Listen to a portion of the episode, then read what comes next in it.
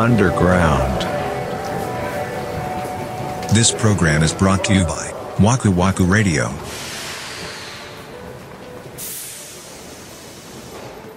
若い世代の方からちょっとこう、なんだろうその音楽の捉え方みたいなご意見っていうか聞きたいななんか本当にほん正直聞いたことがあんまりないかもしれない僕その、音楽の聴き方とか、聞き方とかまあそのどういう風に捉えてるとかその。俺びっくりしたけどさ、その、この間旅行に行ったような後輩くんぐらいの年の人とうん。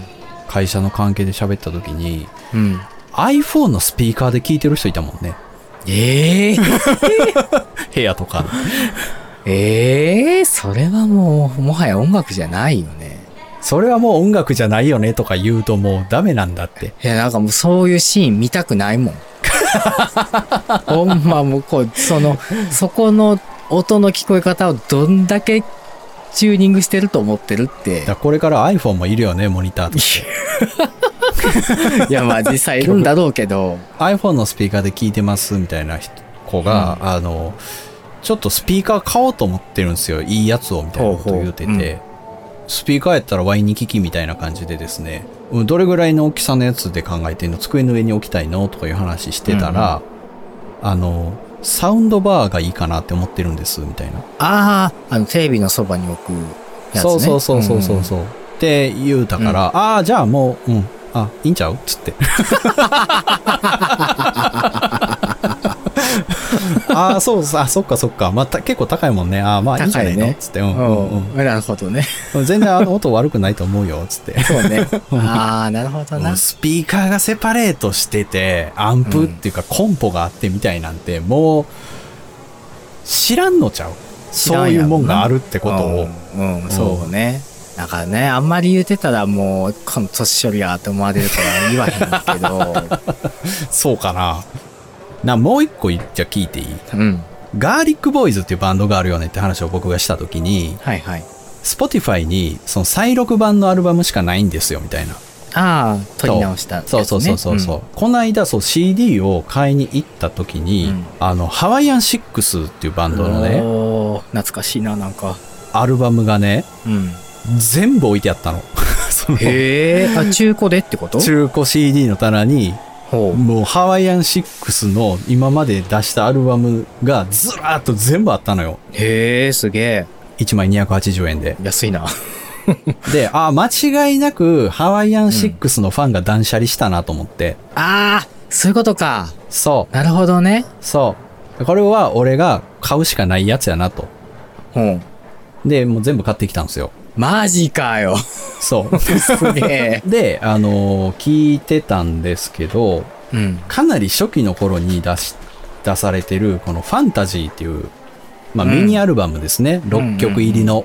で、これに、フラワーっていう曲が入ってるんですよ。はいはいはいそう。もう一個が、これが僕が高校生の頃にハワイアンシックスが出して、もう爆発的に大ヒットして、えーハワイアンシックスここにありってなったはいはいソウルズっていうアルバムね。うん有名だねで、この中にもフラワーっていう曲が入ってるの。うんうんうんそう。で、何かというと、このファンタジーっていうミニアルバムに入ってる方は、えーかなり古いレコーディング。うんうんで、ソウルズに入っているフラワーは、もうちょっと後の再録版なんですよ。うんうんでね、これを僕が家帰って聞いた時に、うん。うんこれね、ガーリックボーイズと一緒で、結局、やっぱり、その、古い昔のレコーディング版の方がいいんだよね。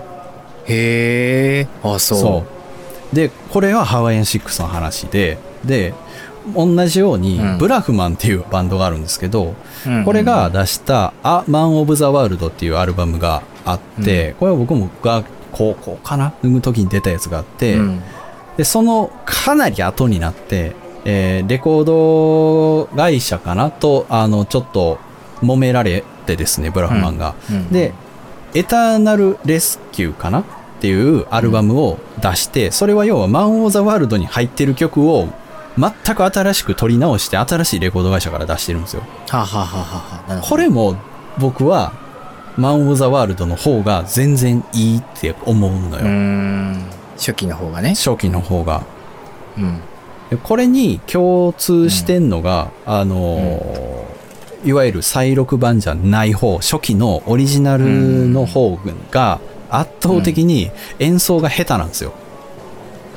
荒削りなんだ。そう。だし、えー撮ってる音もそんなに良くないんですよ。うん。うんうんうん。そのバランスがあんま良くない。ドラムが前出て出過ぎてるとか。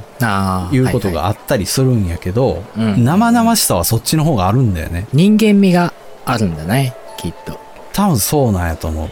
あの、歌も、特にハワイアンの方は、ところどころ音外すぐらいの、なるほどね。ハモ、ハモれてるかそれみたいな感じおのはいはい。部分があるようなやつなんですけど、うんうんうんなんかね、頭、耳に残るのはそっちなんだよね。で、それを僕がツイッターでちょろっと言った時に、あ、僕もですって言ってくれたりもして、そのリプライとかで、うんあ、やっぱそういう風に思うんだってなってたんだけど、うんうんあの、やっぱうちの判断基準奥さんですから、はい。あの、奥様の方にですね、その、ハハワイアンのファンタジーっていう曲、あ、ミニアルバムに入ってるフラワーと、ソウルズに入ってるフラワーを聴いてもらったらですね、え、絶対ソウルズの方がええやんと。ああ、し再録の方がね。そうそうそうそうそう。で、彼女にとって、うんその、世に出てる音楽っていうのは、要はプロが出してる、ミュージシャンが出してる音楽っていうのは、あの、完成してないといけない。なあ。うん。そうだね。そう。だから、えっ、と、CD とかでリリースしてるのに演奏が下手とか、歌声が外れてるとか、はいはい。えー日本人のくせに英詞で歌って英語の発音悪いとか、もうなんか、サブイボ出るらしい。厳しいな。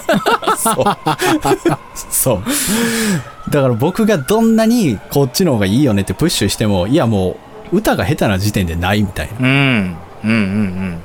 なるほどね。あ、そっかと、なんかそういう判断基準もああるよね。と思って。そそう。僕は、その多分三田村さんの奥さん寄りの考え方なんですよね。